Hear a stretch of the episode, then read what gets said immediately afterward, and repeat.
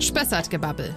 Der Podcast rund um Tourismus, Freizeit, Genuss, Kultur und Natur im Spessart und Main-Viereck. Heute mit Mario Rudolph, Master Distiller der St. Kilian Destillerie. Die zwei haben zusammen dann äh, bei einem Besuch in Rüdenau, der Ire und der Deutsche, diese Idee dann gesponnen, in die alte Kleiderfabrik Meixner dann eine Whisky-Distillerie reinzumachen. Das sind im Jahr äh, so 300.000 bis 360.000 Liter reiner Alkohol, die wir dieses Jahr produzieren. Da haben wir uns noch gar nicht so festgelegt und das ist schon eine ordentliche Menge, also für Deutschland äh, die größte Menge, die produziert wird.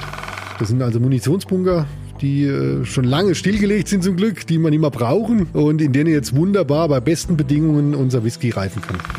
Wir haben immer was Besonderes vor Ort. Das ist ein Handfill, nennt sich das. Das ist also was, was es aus einem Fass und nur da vor Ort gibt. Eine, eine fassstarke Abfüllung. Das ist ja quasi das Schönste, was es am Whisky gibt. Whisky ist die vielfältigste Spirituose, die es gibt. Herzlich willkommen zur heutigen Folge des Spessartgebabbel. Heute sitzt mir gegenüber Mario Rudolph. Er ist 38 Jahre alt und kommt aus Rüdenau in der Nähe von Miltenberg am Main im südwestlichen Eck des Spessart-Mainlands. Zugegeben, Rüdenau ist nicht besonders groß, aber hier ist in den letzten Jahren wirklich etwas Großes entstanden, nämlich Deutschlands größte Whisky-Destillerie. Und diese Erfolgsgeschichte mit Deutschlands größter Whisky-Destillerie hat auch einen Namen und die heißt St. Kilian. Und deswegen spreche ich heute mit dem Master Distiller von dieser Destillerie, nämlich mit Mario Rudolph. Hallo Mario, schön, dass du da bist. Hallo, Servus. Servus. Ja, ich habe es gerade schon anklingen lassen. Rüdenau ist nicht sehr groß. Ich habe mal nachgeschaut. Um die 800 Einwohner hat dieses kleine beschauliche Dörfchen im bayerischen Odenwald. Da stellt sich natürlich gleich die Frage, wie passt das zusammen? Die größte Whisky-Destille Deutschlands in einem der kleinsten Orte Frankens. Kannst du uns da weiterhelfen? Ja, kann man sagen, die Gegensätze ziehen sich an oder ja. so. Ne? Also nee, es gibt da einen ganz profane Grund dafür. Ähm, Rüdenau ist die Heimat von unserem äh, Gründer und Inhaber Andreas Tümmler. Er ist dort äh, geboren und äh, dort aufgewachsen. Und so kam es, dass dort äh, die ehemalige Kleiderfabrik von der Firma Meixner leer stand. Und äh, da musste was draus werden. Und so wurde dann irgendwann die Whisky-Distillerie in diesen alten Gemäuern ähm, ja, gebildet. Und äh, das ist eigentlich der ganze Grund, Heimatverbundenheit von unserem Inhaber. Ja. Aber zur Heimatverbundenheit gehört dann wahrscheinlich auch eine gewisse Liebe zum Whisky oder man hätte ja da auch was anderes draus machen können. Ist der, ist der Experte, ist der Brenner oder wie kam er gerade auf die Idee, eine Distille zu machen? Nein, das ist eigentlich komplette Quereinstieg und hat eigentlich gar nichts mit seinem vorherigen Leben zu tun. Also natürlich war er Whisky-Sammler, das mhm. muss man sagen. Also er hat äh, eine große Whisky-Sammlung gehabt und hat sich stark für dieses Thema interessiert und auch stark für das Thema, wie kann ich ein Whisky-Fass kaufen? Also nicht nur eine Flasche, sondern auch ein Fass kaufen. Mhm. Und über dieses Thema ist er dann äh, gerade in Irland äh, ja sehr intensiv unterwegs gewesen und hat auf diesem Weg den David F. Heinz aus Dublin kennengelernt, mhm. der damals eben da drüben äh, auch zuständig und verantwortlich war für gewisse Distillerien und wollte dem eben ein Fass abkaufen. Es war aber gar nicht so einfach. Der David wollte eigentlich gar kein Fass verkaufen. Und da hat er ihn so lange genervt, bis er das dann gemacht hat. Reden wir von einem leeren oder von einem vollen Whisky? Von einem vollen von einem vollen, okay. mit einem gereiften Whisky drin, also gerne mindestens drei Jahre, aber auch gerne älter. Mhm. Und er wollte halt unbedingt so ein Fass und dann hat er gemerkt, es hm, ist gar nicht so einfach, an solche Fässer zu kommen. Und das hat ihn dann später auf die Idee gebracht, dann mache ich halt meine eigenen Fässer. Ne? Und, und das war dann quasi der Switch von seinem Investmentbanker-Dasein, mhm. wo er auch eben ach, das notwendige Startkapital da mitgebracht hat, rüber zum Produzenten. Ne? Okay. Wann ging das Ganze denn los? So alt seid ihr ja noch gar nicht, ne? Nein, äh, das, jetzt muss man trennen, Produktion, die hat angefangen 2016, also das war so der Startschuss, was die Produktion anging. Das heißt, 2019, nach drei Jahren Mindestreifezeit, haben wir dann den ersten Whisky gehabt. Das ist noch mhm. gar nicht so lange her. Tatsächlich gestartet oder tatsächlich gegründet wurde St. Kilian schon 2012. Also das mhm. ist schon deutlich länger her. Da muss man wissen, dass es auch mehrere Jahre dauert, bis man solche Brennblasen zum Beispiel aus Schottland bekommt. Und äh, ja, eine gewisse Aufbauzeit halt eben einzurechnen ist. Und 2012 war also der Startschuss. Und 2011 war eben diese Bekanntschaft mit dem David der eigentliche ausschlaggebende Punkt. Die zwei haben zusammen dann äh, bei einem Besuch in Rüdenau, der Ire und der Deutsche, äh, diese Idee dann gesponnen, in die alte Kleiderfabrik Meixner dann eine Whisky-Distillerie reinzumachen. Und wie kamst du dann ins Spiel? Und, und warum vor allem? Ja, ich bin dann ähm, später dazugekommen, erst 2015. Mhm. Ähm, ich bin quasi zum Startschuss der eigentlichen, des eigentlichen Aufbaus, des, der Installation der Anlage, der Verrohrung, der Verkabelung mit dazugekommen. Hatte also das Glück, hier vorne mit dabei zu sein, habe alles äh, mit äh, ja, auswählen können, was danach so passiert ist und die ganze Anlage mit aufbauen können, ist für einen Techniker natürlich immer das Beste, was man haben kann bis wir dann nach einem Jahr eben 2016 in Produktion gegangen sind. Und für mich war es auch ein Quereinstieg. Also ich äh, bin äh, gelernter Schreiner, gelernter Brauer und Melzer, habe dann zum Diplombraumeister studiert in Weinstefan und hm. bin also über diese Holz- und Bierschiene dann zum Whisky gekommen. Okay. Was natürlich wieder an sich ein, ein, ein, ein wahnsinniger Zufall ist, äh, weil Holz spielt beim Whisky verdammt viel Rolle. Äh, Bier sowieso, weil wir aus Bier ja den Whisky brennen. Mhm. Und so kam das natürlich toll, äh, diese Zufälle zusammen, dass ich dann quasi so vorher das schon vorbereitet habe, was ich dann später in der Whisky-Distille umsetzen konnte. Das heißt, ihr kanntet euch vorher sowieso schon und äh, er wusste, da gibt es einen, der kennt sich mit Holz aus und mit Bier und den hole ich mir an Bord. Nein, es war ganz anders. Die Initiative ging von mir aus. Ich habe ah. irgendwann mal, also ich bin aus Ammerbach mhm. äh, und äh, meine Oma hat mir irgendwann mal einen Zeitungsartikel ähm, gegeben bei einem Heimatbesuch. Ja, ich war in der Oberpfalz Braumeister ja. und hat gesagt, hier, da entsteht was, da entsteht äh, eine Whisky-Distille. Und äh, ja, dann Familienplanung war gerade so am Laufen und das wäre vielleicht eine Chance, wieder in die Heimat zu kommen. Whisky hat mich schon immer interessiert. Und dann bin ich initiativ quasi äh, auf einen Andi zugegangen und zum Glück hat das Ganze dann so harmoniert, dass ich dort angefangen habe. Aber ohne, dass du jemals vorher einen Whisky gemacht hattest, sondern warst der Braumeister. Richtig, genau. Also vom Bier kommend äh, den Switch zum Whisky gemacht. Und das hast du dir dann selber beigebracht oder gibt es eine Ausbildung oder wie wird man dann zum Master Distiller? In dem Fall ist es viel autodidaktisch, also ganz viel selbst beigebracht. Wir mhm. haben aber natürlich auch noch als Input den David Heinz dann immer dabei mhm. gehabt mit seiner 40-jährigen Erfahrung, was natürlich super ist. Ähm, Zusätzlich durfte ich dann äh, gerade in der ersten Zeit nach Schottland eine Woche äh, in Ausbildung zu einer Whisky-Distillerie Glendronach in Nordschottland. Ich durfte nach Schweden eine Woche zu Mark Myra. Mhm. Also das nach namhaften Distillen internationale, wo man dann einfach noch ein bisschen Input bekommen hat.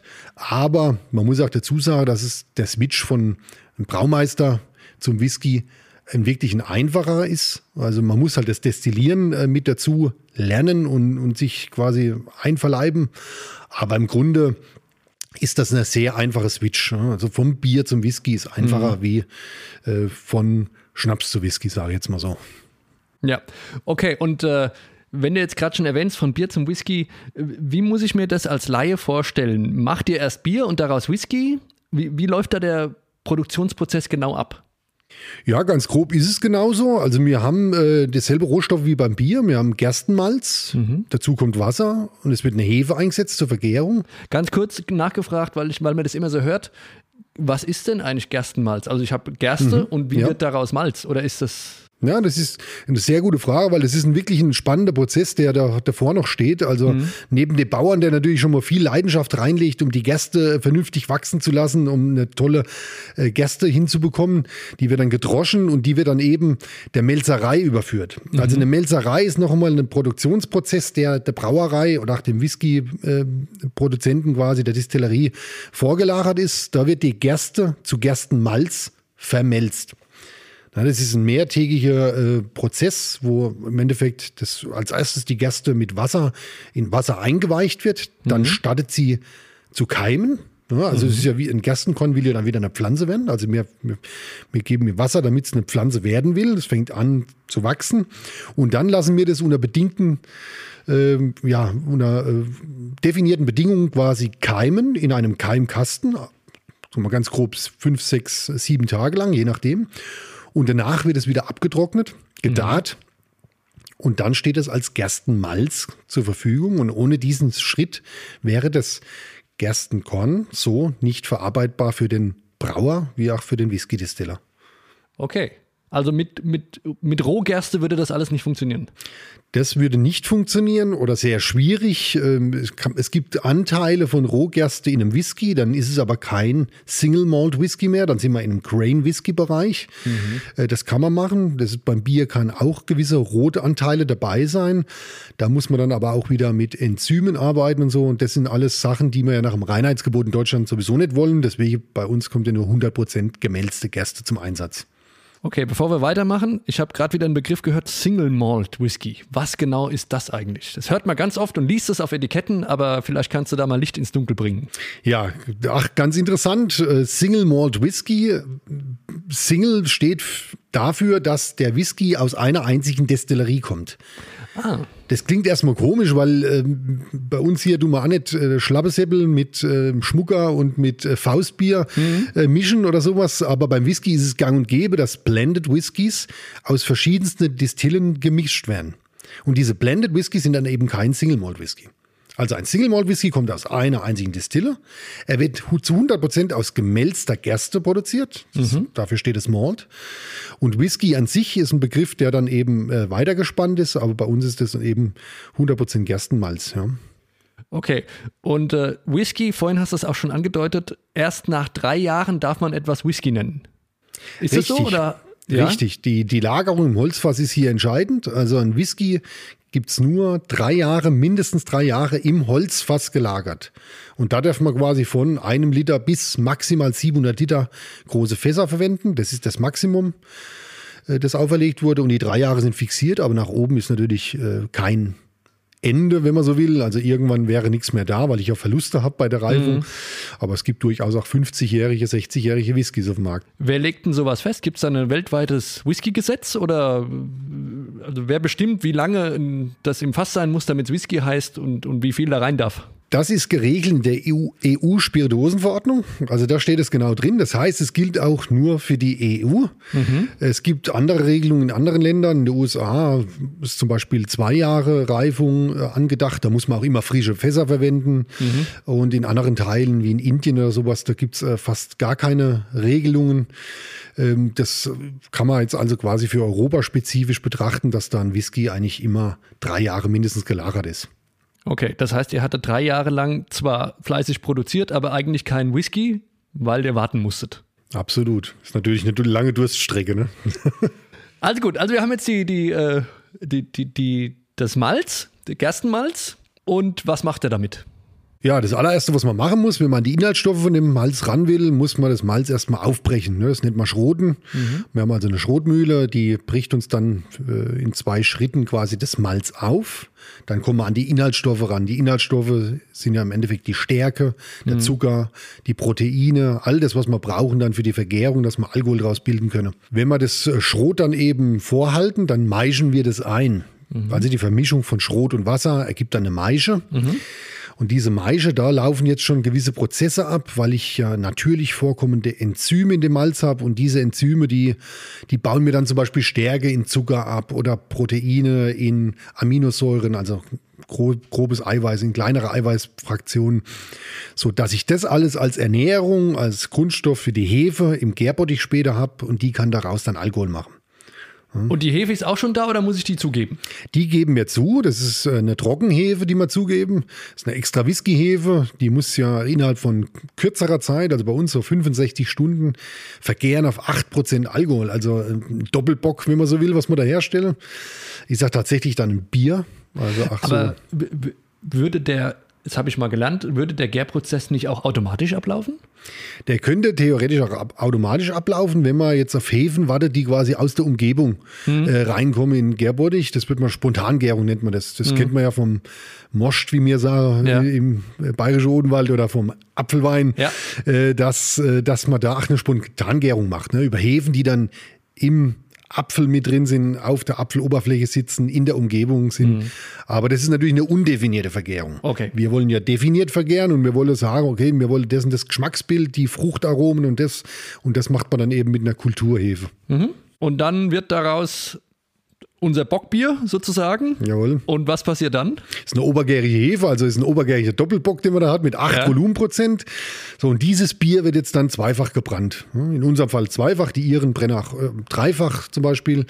Aber wir haben jetzt zwei Brennblasen, zwei Potstills, wie sie heißen, aus Schottland direkt bekommen von Forsyth. Das ist eine riesige Kupferschmiede dort. Die haben jeweils 6000 Liter, sind also die größten Brennblasen mit auf dem ganzen Kontinent. Natürlich immer betrachtet ohne Schottland und Irland. An Ja. denen können wir uns nicht messen. Die sind nochmal fernab von jeder äh, Skalierbarkeit bei uns. Und ähm, ja, es wird also quasi der, das Bier in die Brennblase gefördert. Es wird das erste Mal überdestilliert, der ganze Alkohol rausdestilliert. Übrig bleibt die Schlempe. Das ist quasi ein Abfallprodukt der Produktion. Und dann wird das Ganze, was man dann Low Wines nennt, der erste Rohbrand, der wird nochmal das zweites Mal destilliert. Und bei dieser zweiten Destillation, da haben wir dann eben die Abtrennung vom Vor- und vom Nachlauf noch mit dabei, ja, die unedel sind.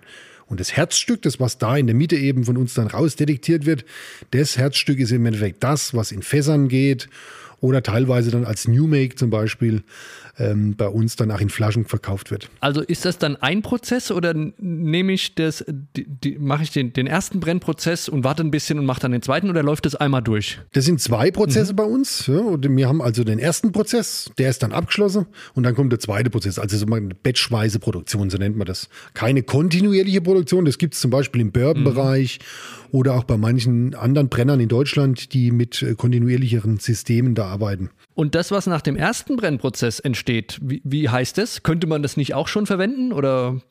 Das heißt, low, das sind die Low Wines. Also wir haben viele Begriffe, die wir immer aus dem Schottischen übernommen Ja. haben. Das ist der Rohbrand oder die Low Wines. Die sind sehr ölig und das ist, ähm, ja, die haben so 21 Volumenprozent Alkohol, also nicht sehr hoch. Ja. Und die sind nicht genießbar. Also Okay. die möchten wir noch nicht genießen. Also das, der zweite Brennprozess ist also quasi sehr, sehr wichtig. Und auch das Abtrennen von Vor- und Nachlauf dann, also von den unedlen Teilen, ja, das ist sehr wichtig. Das heißt, sozusagen das, was als erstes rauskommt, geht weg. Die Mitte, die benutze ich und das, was am Schluss nachkommt, geht auch wieder weg. Genau, geht weg, aber das ist ganz wichtig, was unser Prinzip ist, das schottische Prinzip. Wir verwenden diesen Vor- und den Nachlauf, den unedlen Teil, äh, wieder. Wir geben den beim nächsten Feinbrand dann auch wieder mit dazu, weil über die Zeit sich hier eine Balance einfindet und auch dieser Vor- und Nachlauf zum Charakter des Whiskys beiträgt. Das ist ein sehr elementarer Bestandteil unserer Produktion und auch der, der Whiskyproduktion in Schottland, Irland und auch in Japan, äh, dass man eben diesen Vor- und Nachlauf nicht verschenkt, weil da sind neben den unedlen Stoffen auch ganz tolle Aromen im Hintergrund mit dabei, die man unbedingt in unserem Whisky, in unserem Herzstück dann irgendwann doch noch finden wolle. Gut, also das, was wir dann haben, das kommt entweder in ein Fass oder in, direkt in die Flasche. Habe ich das richtig? Genau, das ist ja ein klarer Brand, so wie alles, was gebrannt wird, ist erstmal ohne Farbe und äh, das kann man so äh, auch direkt genießen. Schmeckt, das ist ein fruchtig, ähm, auch ein bisschen metallisch und auch ein, ein malzaromatischer Geschmack. Und man kann es so eben genießen. Viel schöner ist es natürlich, wenn es dann noch ein paar Jahre in einem Fass gelegen hat. Und wie nennt sich dieses, nochmal dieses, dieses, was man so genießen könnte? Gibt unterschiedlichste Wörter dafür. Spirit, äh, New Make, kann man sagen. Moonshine ist so ein bisschen der Begriff, der im Amerikanischen schon so bekannt ist. White Dog, sagen die Amis auch dazu. Also gibt es unterschiedliche Begriffe. Ja. Und der ist dann klar, hast du gesagt. Der ist immer klar. Das ja. heißt, die Farbe vom Whisky kommt rein durchs Fass. Oder Richtig, durch was? Ganz genau. Durchs Okay. Fass. Das Fass wird die Farbe äh, an den Whisky abgeben. Und da kommt es halt auch immer drauf an, nämlich ein frisches Fass oder habe ich ein Fass, wo zum Beispiel schon mal ein Rotwein drin gelegen ist oder ein Rum. Und je nachdem äh, kriege ich dann auch die äh, entsprechende Farbe dann in meinen Whisky nach den vielen Jahren. Und wahrscheinlich auch den Geschmack dann, oder? Und den Geschmack, ja. Würdest du sagen, dass die, die Fassart der Hauptgeschmacksbringer ist? Oder kann man das nicht so. Ja, das ist, da schlagen zwei Herzen in mir. Also Okay. es, es heißt immer äh, so 60 bis zu 80 Prozent. Also das finde ich schon sehr hoch. äh, Des Gesamtcharakters des Whiskys und des Geschmacks gehen zurück auf das Fass. Was sage ich dann natürlich als Brauer? Äh, stopp mal, äh, die, die ganze Geschichte, die vorher abläuft. Ne? Ach, als, als Brauer und Melzer, ich bin ja auch Melzer dann gelernter. Ja. Da läuft schon sehr viel auf dem Feld, in der Melzerei und dann auch beim Maischen und Gären ab. Ach, die Hefe hat einen riesen Anteil. Und wenn ich da nichts Gescheites in das Fass reinstecke, dann kann dahinter auch nicht äh, ein Premium-Whisky rauskommen. Also von dem her sehe ich das eher so 50-50. Ne? So, ja. Aber es hat schon einen sehr, sehr wichtigen Anteil, definitiv. Apropos, äh, was du Gescheites reinsteckst, ähm, wo kommt denn es, man hat ja letztlich nur zwei Rohprodukte oder drei. Wenn man das Wasser mit dazu nimmt, dann habe ich die Gerste oder das Malz halt Mhm. und, und die Hefen. Genau. Wo kommt denn das her? Also ist das aus Deutschland oder holt ihr das aus Schottland oder sonst woher? Gibt es da spezielle Anbaugebiete? Also beim Wasser sind wir ja gesegnet mit super guten Wässern hier, gerade jetzt äh, im Spessart oder hier im bayerischen Odenwald. Ja. Ähm, das ist, da haben wir ja die Brunnen der, ein, der Gemeinden quasi. Ja. Und ein, äh, brauchen wir gar nichts dran machen im Wasser. Das können wir eins zu eins wunderbar für die Produktion hernehmen. Äh, die Hefe kriegen wir eben geliefert als Trockenhefe in einer standardisierten Qualität. Eine alter schott- schottischer Hefestrang ist das. Und beim Malz bedienen wir uns einmal unserer fränkischen Kollegen in Bamberg. Äh, Das ist die Melzerei Weiermann. Die liefert uns quasi Malze verschiedenster Art, die eben äh, nicht torfrauchig sind, das kommen wir gleich noch dazu, sondern alles das, was quasi mild ist, was verschiedene Karamellmalze sind, Aromamalze, das kriegen wir aus Bamberg. Und aus Schottland direkt kriegen wir eben das Torfrauchmalz. Das ist ja Mhm. was Spezielles beim Whisky, also dieses über Torfrauch gedarrte Malz, was dann eine ganz eigene Raucharomatik hat. Das heißt, da habe ich dann noch einen zusätzlichen Verarbeitungsprozess für dieses Malz? Es läuft Oder- eigentlich genauso ab wie in der, Melzerei in Deutschland, äh, nur dass beim Darren, bei dem Trocknen des Malzes nach dem Keimprozess dann noch ein Rauch mit eingeblasen wird. Ja, und dieser Rauch stammt eben her von der Verbrennung vom Torf. Wir haben in Bamberg ja das, äh, das äh, ja, Schlenkerler, das kennt ja jeder vielleicht, das Rauchbier, das wurde mit Buchenrauch gedarrt. Also dort verbrennt man Buchenholz äh, was auch für Wurst und für alles, für Lachs, wenn geräuchert wird, hergenommen wird. Und äh, eben in Schottland nimmt man halt eben den Torf. Und je nachdem, wo der Torf her ist, Norden, Süden Schottlands, je nachdem, was der für eine Zusammensetzung hat, dementsprechend kriegt man dann da eine Aromatik, eine spezielle äh, in den Whisky im Endeffekt. Das ist spannend. Das habe ich wieder was gelernt. Ich dachte, das hängt irgendwie damit zusammen, wo das wächst, dass das vielleicht in der Nähe oder auf Torfgebieten wächst. Aber das hängt rein damit zusammen, dass ich Torf verbrenne und das dann eben den Rauchgeschmack an die, an die, ans Malz abgibt. Ganz genau. Das Okay. ist der Grund. Ja, jetzt äh, nochmal zurück zu den Fässern oder überhaupt zum Volumen. Äh, wie, wie viel macht ihr denn dann so? Oder wie viel, wie viel Whisky, beziehungsweise wie viel lagert ihr ein, was dann zu Whisky wird? Also fast 100 Prozent. Also wir füllen nur einen kleinen Teil wirklich äh, äh, Flaschen ab. Äh, für alle die, die wirklich interessiert sind. Und da gibt es doch einige, die da immer wieder sich mal einen Cocktail aus so einem New Make machen oder sonst was. Äh, ein gewisser Teil geht ähm, an von dem Spirit, von dem Rohbrand geht in ähm, Feinbrand, Entschuldigung, nicht in Rohbrand, haben wir gerade gelernt, geht in Liköre. Also wir, wir produzieren daraus Liköre, dass wir auch was Süßes im Angebot haben. Äh, Normalerweise würde man da ja Neutralalkohol oder sowas hernehmen für Liköre, aber da haben wir ja unser eigenes Ja. edles Destillat und nehmen das als Basis. Aber der allergrößte Teil natürlich äh, geht in Fässer und das sind im Jahr äh, so 300, ja, 300.000 bis 360.000 Liter reiner Alkohol, die wir dieses Jahr produzieren. Da haben wir uns noch gar nicht so festgelegt. Äh, Und das ist schon eine ordentliche Menge. Also für Deutschland äh, die größte Menge, die produziert wird. Und äh, das heißt, ihr müsst ja dann auch entsprechend jedes Jahr neue Fässer haben, wo das alles reinkommt. Ja, Oder werden welche frei, die ihr dann wieder nutzen könnt? Oder wie, wie läuft das? auch das. Also es sind Unmengen an Fässer, die wir neu kaufen. Da kommen also containerweise zum Beispiel Bourbonfässer aus den USA. Alle paar Wochen ein Container mit 210 äh, Fässern. Und wenn man dann die Tür öffnet, das ist genial. Da kommt ihm dann der, der Jack Daniels oder der Old Forester äh, Geruch brutal Ja. entgegen, so einem Ja. Seekontainer. Und ähm, ja, oder auch Fässer aus Andalusien, wo der Sherry drin war. Oder ach, aus der Region, zum Beispiel vom Weingut Fürst haben wir jetzt wieder 15 Fässer gestern bekommen.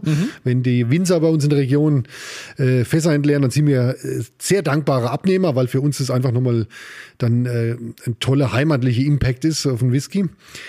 Und das sind sehr viele neue Fässer, die wir abfüllen. Aber natürlich, wenn wir dann anfangen, Whisky zu verkaufen, dann entleert man ja wieder Fässer und man kann diese wieder befüllen, also einen Refill machen. Okay. Und auch die können wir wieder verwenden. Nicht unendlich, aber ein zweites und gegebenenfalls ein drittes Mal kann man die schon wieder befüllen. Und wie viele Fässer sind im Moment ungefähr auf Lager bei euch? Also wo lagert der Whisky? Wir haben äh, so 8.500 Fässer, die wir lagern. Also das ist eine ordentliche Menge. Das ist aber von Größenordnung Unglaublich. 20 Liter bis 700 Liter. Ne? Aber ich sag, mal, hauptsächlich 190, 225 Liter, das sind die hauptsächlichen Fässer. Und das ist schon eine ordentliche Menge. Die lagern wir nur zu einem ganz kleinen Teil bei uns vor Ort. Bei uns vor Ort lagen auch hauptsächlich die, die, die Private Cask, also die Fässer, Fässer, die wir verkaufen, die wir anbieten, 30 Liter Fässer. Und dann haben wir eben ein äh, ehemaliges NATO-Gelände, das Heinhaus. Das liegt dann äh, direkt auf dem äh, Berg, äh, acht Kilometer Luftlinie von uns. Äh, und das sind Bunker. Das sind also Munitionsbunker, die äh, schon lange stillgelegt sind zum Glück, die man mehr brauchen. Ich hoffe Ja. auch nicht mehr brauchen werden. Ja. Und in denen jetzt wunderbar bei besten Bedingungen unser Whisky reifen kann. Apropos Reifen, ich habe gelesen, als ich mich ein bisschen damit auseinandergesetzt habe, dass, dass ähm, der Standort, wo so ein Fass steht, dann auch nochmal Einfluss hat auf den Geschmack. Definitiv. Also, Also das Klima oder das Mikroklima oder was da immer Ganz- ganz Kannst du das genau. vielleicht noch mal kurz erklären, weil, woran das liegt oder wa- was das ausmacht? Das macht's ja so spannend und das macht's ja diese Heimatverbundenheit. Also der Whisky, der drückt die quasi nochmal aus. Ne? Also man hat äh, Terroir, nennt man das beim Wein. Da geht's also schon los mit der Gerste auf dem, auf dem Acker. Wir haben so ein Projekt, das heißt äh, Heimatmalt. Äh, da haben wir äh, aus Ammerbach eben einen befreundeten Gerstenbauer, der für uns Gerste anbaut, die wir dann in Unterfranken vermelzen lassen und dann eben bei uns auch in, am liebsten in heimische Fässer packen. Also wirklich ein rundum ähm, äh, heimatliches Produkt. Und das können wir natürlich im großen Stil nicht machen, weil so viel Anbaufläche gibt's hier gar nicht, was wir brauchen. Aber äh, da merkt man schon den Riesenunterschied von den, äh, vom Anbaugebiet der Gerste. Und das wirkt sich natürlich dann übers Wasser aus. Also man hat ja zum Beispiel in München oder in Dortmund ein sehr hartes Wasser. Wir haben ein, eher ein relativ weiches Wasser im, in, in der Region und die Zusammensetzungen sind anders da. Also auch die, das wirkt sich dann aus. Und dann eben bei der Reifung, die ja jahrelang stattfindet, ganz entscheidend, ach, das Mikroklima. Deswegen ist es auch so schön, dass wir auf dem NATO-Gelände ohne irgendwelche Gewerbegebiete nebendran, ohne irgendwie äh, Verkehr nebendran, mitten im Wald, mit Bunkern, die quasi alle überwachsen sind. Da steht überall, da wachsen Bäume auf den Bunkern. Ne? Und das ist natürlich ein tolles Klima, ach, ein sehr schön mildes Klima. Im Sommer wird es dann auch nicht so heiß durch, durch den Wald außenrum, durch diese durch dieses, die Erde, die über den Bunkern liegt. Äh, Im Winter kriege ich mal keinen Frost rein. Also das sind alles ganz tolle Bedingungen zusammen mit einer klaren, sauberen Luft, die äh, ja auch in die Fässer reingeht. Aus dem Fass geht Alkohol und Wasser raus und da muss ja wieder was rein. Das ist dann Luft aus der Umgebung. Äh, und das alles bewirkt halt dann eben eine tolle Reifung unter besten Bedingungen.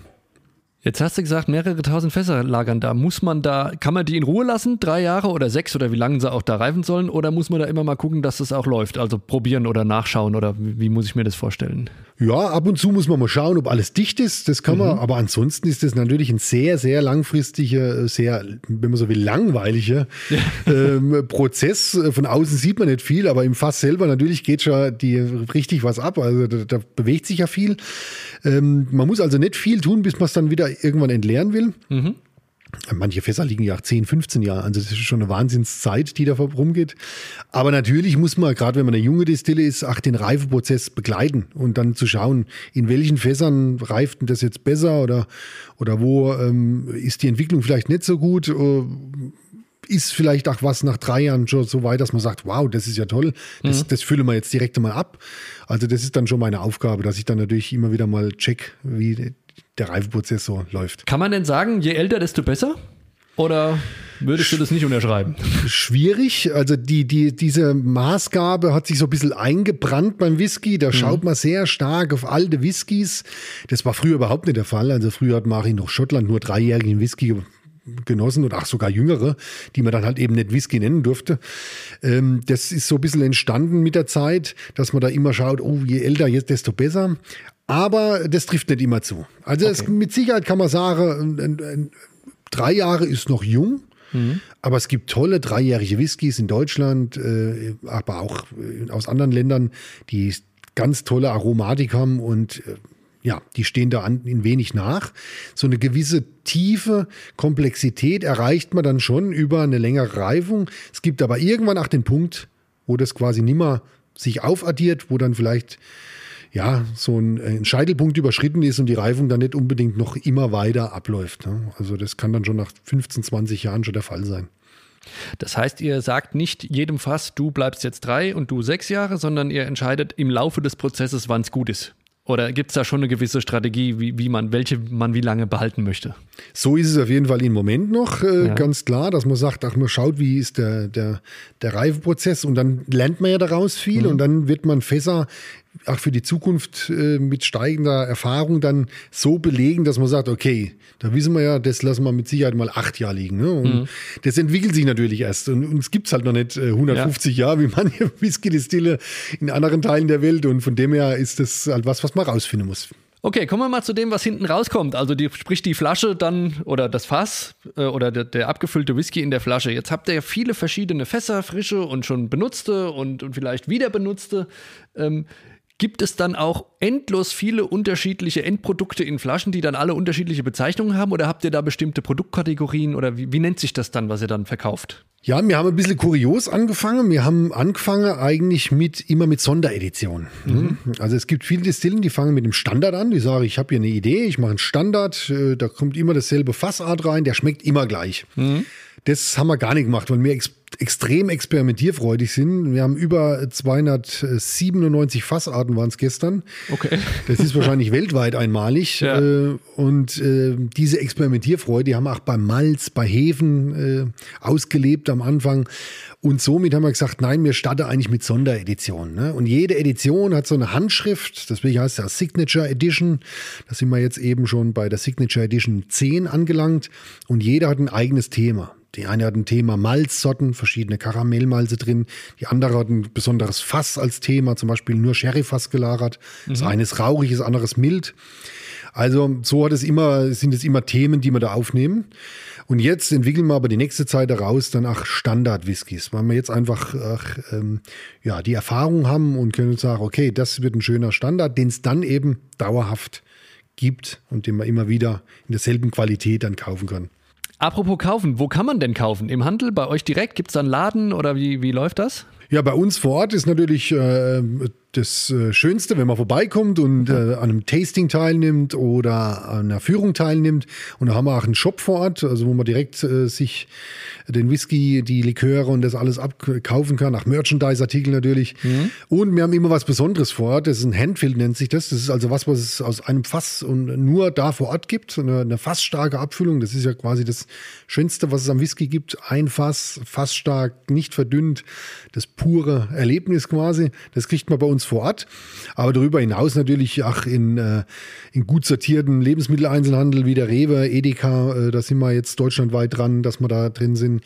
Bei jedem äh, Fachhändler sollte man uns finden, also Whisky-Fachhändler, Spirituosenfachhändlern mhm. äh, und natürlich auch online, äh, egal ob das Amazon ist oder ob das auch Online-Händler sind, die uns anbieten, wie die großen, die whisky.de und so weiter, wie sie heißen.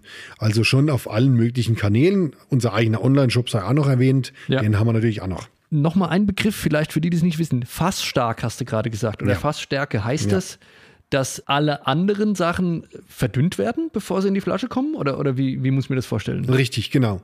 Okay. Also Trinkstärke wäre dann das andere zu fassstark. Trinkstarke mhm. bedeutet alles, was also irgendwie verdünnt wird, runtergesetzt wird, das ist dann trinkstark. Und trinkstark kann aber sein ab 40 Volumenprozent aufwärts. Mhm. Also 40 ist das Minimum. Äh, bei uns ist zum Beispiel 46 das Minimum, das haben wir uns auferlegt, äh, weil wir einfach ach, naturbelassenen Whisky an bieten wollen. Wir tun nicht kühl filtrieren, also wir wollen nichts rausfiltrieren. Wir tun da nicht färben, der kommt so, wie er ist, in die Flasche bei mindestens 46 Volumenprozent bei uns. Mhm. Natürlich schon ein bisschen fortgeschrittenen äh, Stärke, äh, ist aber gut genießbar, kann ich sagen.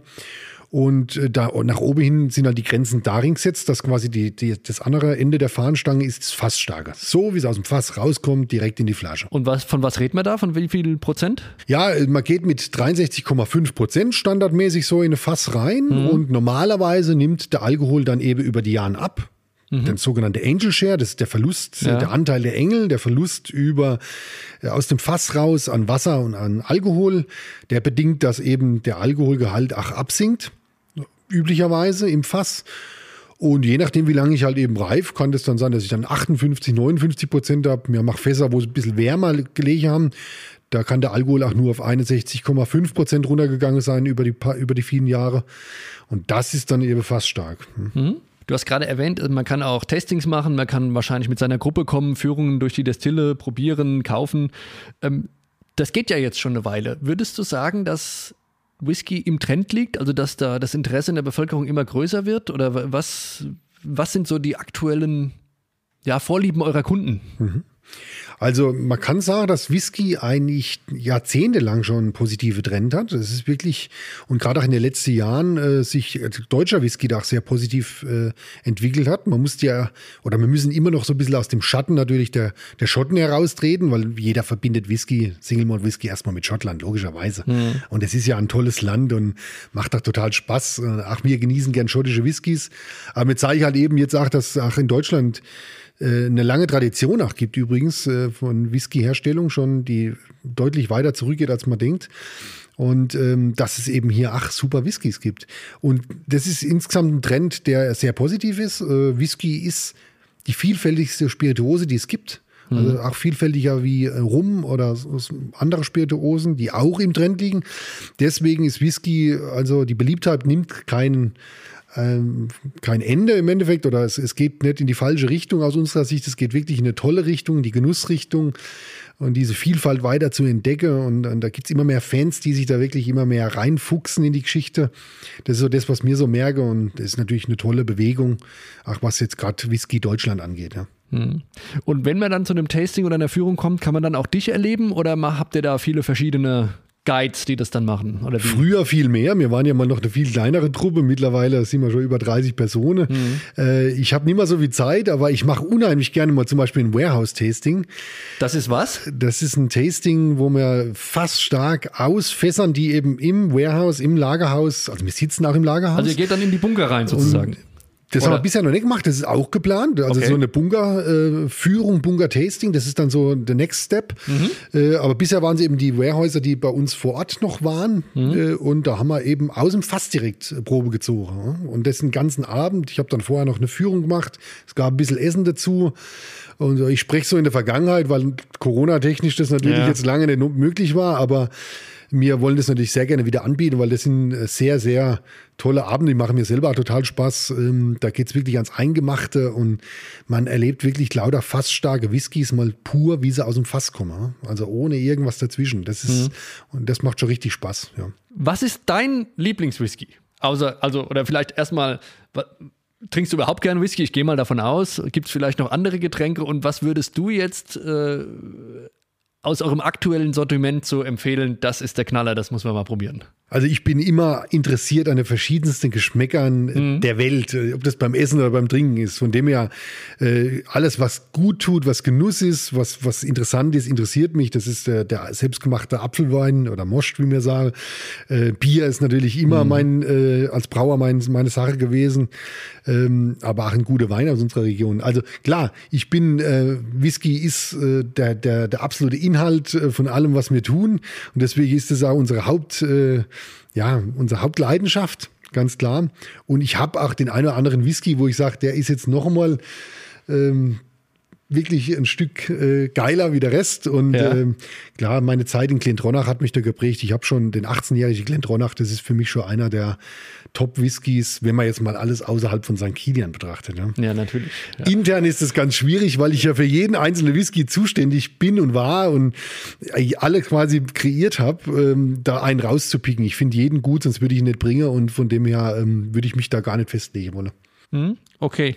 Wenn jetzt jemand, äh, der sich noch gar nicht mit dem Thema auseinandergesetzt hat, einsteigen will, sozusagen so langsam sich herantasten oder tasten will an den Whisky, hast du für den vielleicht einen Tipp? Erstmal bei dem Tasting mitmachen oder erstmal so ein Einsteigerprodukt? Ja, auf jeden Fall. Also man kann äh, schon, ach, sich überfordern, wenn man mhm. anfängt mit Whisky. Also ja. gerade wenn man jetzt über fast starke Whiskys oder rauchige spreche, das ist für viele äh, zu, zu viel Alkohol oder ach, das Rauchige, das, das macht nicht jeder. Also das sind vielleicht 10 Prozent der Whisky-Trinker, die richtig abfahren auf diese Rauchigkeit, mhm. 90 äh, Prozent eben nicht. Also von dem her bietet sich natürlich an, mit einem milden, milden Whisky zu starten und der eher eben niedrigere Alkoholgehalte hat. Mhm. Ähm, jetzt bei uns wäre es eben 46 Prozent und da haben wir auch schöne, harmonische, milde Whiskys äh, im Angebot, die man da genießen kann. Und man kann auch immer, und das ist auch was ganz Tolles, wenn man sich da nicht viel zutraut, ein bisschen Wasser in ein Glas mit reingeben. Mhm. Das, das sind dann toller, diese Pipetten da, die man da Genau, mit so sieht. Pipette.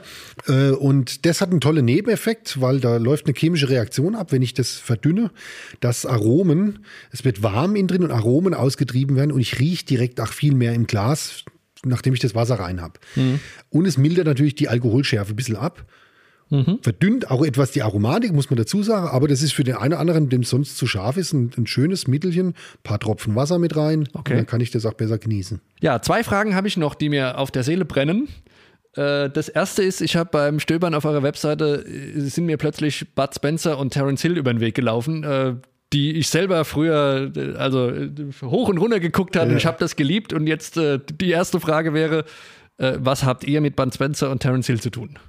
Ja, das war ein super tolles, äh, eine super tolle Begebenheit, dass uns äh, die Bavaria äh, aus München, die, die quasi die Lizenzgeber sind für die Bud Spencer Produkte, da ja. im Visier gehabt hat und gesagt hat, eben, wir finden es eigentlich eine super Idee, dass es einen Bud Spencer Whisky gibt. Und äh, ja, unser Andreas Tümmler natürlich sofort gesagt hat, ja, die Idee ist wirklich genial, das machen wir. Und so haben wir eben die Lizenzen erworben für, für Bud Spencer und jetzt mittlerweile auch für Terence Hill und äh, haben da eben eine Produktpalette gebaut mit äh, milden, rauchigen Whiskys, aber auch mit Likören. Mhm was äh, ein absoluter Erfolg für uns ist, absolut Spaß macht. Und ähm, ja, wir sind da mal in diese, in diese Spencer Hill, in das Universe äh, reingekommen und man denkt gar nicht, wie viele Fanclubs es da deutschlandweit mhm. gibt, mhm. äh, europaweit auch. Und was das für eine, ja, für Emotionen auslöst. Ne? Also ich kenne ja die ganzen Filme von früher, mit dem yeah. Opa geguckt und so. Ja, ja. Es ist äh, jedem bekannt und von dem her ja ganz positiv besetzte Figuren, ja. Okay, das heißt, die, die stehen äh, stellvertretend für eine bestimmte Produktlinie, die ihr, für eine bestimmte Art von Whisky, die ihr verkauft. Ganz genau. Und hier ja. haben wir was Besonderes gemacht. Hier haben wir ähm, äh, unseren Single Malt vermählt mit äh, Whisky von unserem David Heinz, der die Destille mit begründet hat damals, der Freund von Andreas Tümmler, das heißt irischen Whisky. Was heißt ja. vermählt? Also wir haben die also quasi, wir haben irischen Whisky, verschiedene Arten von irischem Whisky aus der Great Northern Distillery, wo der David eben äh, verantwortlich ist. Äh, und die mischen wir dann mit unserem Single Malt und das nennt man dann einen Blend. Das mhm. ist also das, was eigentlich der Hauptwhiskys der Welt sind Blends. Also mhm. circa 85, 90 Prozent aller Whiskys, die getrunken werden, sind Blended Whiskys. Ne? Das mhm. ist genau das eben das, das ähm, Gegensätzliche zu einem Single Malt Whisky, weil mhm. verschiedene Distillen, man mixt was zusammen und da kommt ein tolles Produkt bei rum. Okay. Und das ist eben genau das, was man jetzt hier an dieser Linie, eine ganz eigene Linie, eben in eigener Flasche und so weiter, bei Bud Spencer und bei Terence Hill machen. Okay. Die letzte Frage ist was Persönliches, weil ich will nicht sagen, seit ich schreiben kann, aber seit ich mich äh, mal mit Whisky befasst habe, frage ich mich jedes Mal, schreibe ich es jetzt mit EY oder mit Y oder wo liegt da überhaupt der Unterschied? Gibt es überhaupt einen Unterschied? Und das kannst du uns bestimmt erklären und abschließend mir auch erklären, warum ihr euch, glaube ich, nur mit Y schreibt, oder? Richtig, genau. Das würde mich interessieren. Also das, die Schreibweise nur mit Y ist die, die schottische Schreibweise und die, die, die ja, man kann sagen, die ältere Schreibweise. Mhm. Da wir auch schottisch, eine schottische Anlage haben und auch nach dem schottischen Prinzip zweifach destillieren, ist es für uns klar, dass wir hier die, die Schreibweise wie die Schotten haben. Die Iren wollten sich dann später absetzen mit ihrer eigenen Qualität, mit ihrer Dreifachdestillation und haben mhm. gesagt, da machen wir noch ein E mit rein. Whisky, ne? okay. also wird trotzdem Whisky gesprochen, aber ja. ich habe hier das E noch mit drin vom Y und so haben sie sich ein bisschen abgesetzt. Dann mit den vielen Auswanderern, den Iren in die USA, hat man auch da drüben für den Bourbon Whisky eben genau das E mit übernommen. Okay. Also so hat es dann quasi die Reise gemacht. Ja. Mhm. Und das ist der ganze Unterschied. Also es gibt natürlich Unterschiede, wie Whiskys produziert werden in aller Welt, in Indien, in Japan, ähm, äh, was für, für Grundprodukte reinkommen und so weiter. Aber der eigentliche, das eigentliche Ding mit dem Buchstaben ist eigentlich nur die Geschichte, dass sich die Iren von den Schotten absetzen wollten. Und alle anderen können sich im Prinzip aussuchen, wie sie es nennen, weil das keine dahinterstehende Qualität äh, signalisiert. Ganz genau. Und es gibt keine Vorschrift, die das vorschreibt. Ne? Also das ist beides ist machbar. Und je nachdem, wenn ich jetzt was irisch angelegtes produziere, vielleicht, dann würde ich vielleicht eher ein E mit reinnehmen. Mhm. Bei uns ist es halt jetzt schottisch angelegt, deswegen haben wir keine E dabei. Alles klar. Wieder was gelernt. Ich danke dir recht herzlich, dass du heute da warst. Wir werden jetzt dazu übergehen, mal äh, was von der Fassstärke auszuprobieren in der Praxis, denke ich. Und äh, ich wünsche euch und der Distille, Deutschlands größter Distille bei uns in Rüdenau, weiterhin viel Erfolg und alles Gute. Ja, vielen Dank und bis bald. Danke.